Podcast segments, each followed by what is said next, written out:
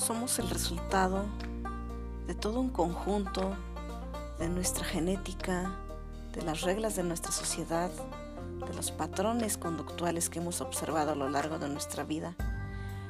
Pero hay una enorme diferencia que nos puede marcar entre lo que somos hoy y lo que queremos ser. Sin embargo, lo más importante es encontrar un porqué. Un porqué tan grande, tan fuerte, poderoso, tan soñado, tan añorado, para poder partir desde el punto del cambio necesario. Y no por los demás, sino por nosotros mismos, por llegar a ser eso que aún no somos.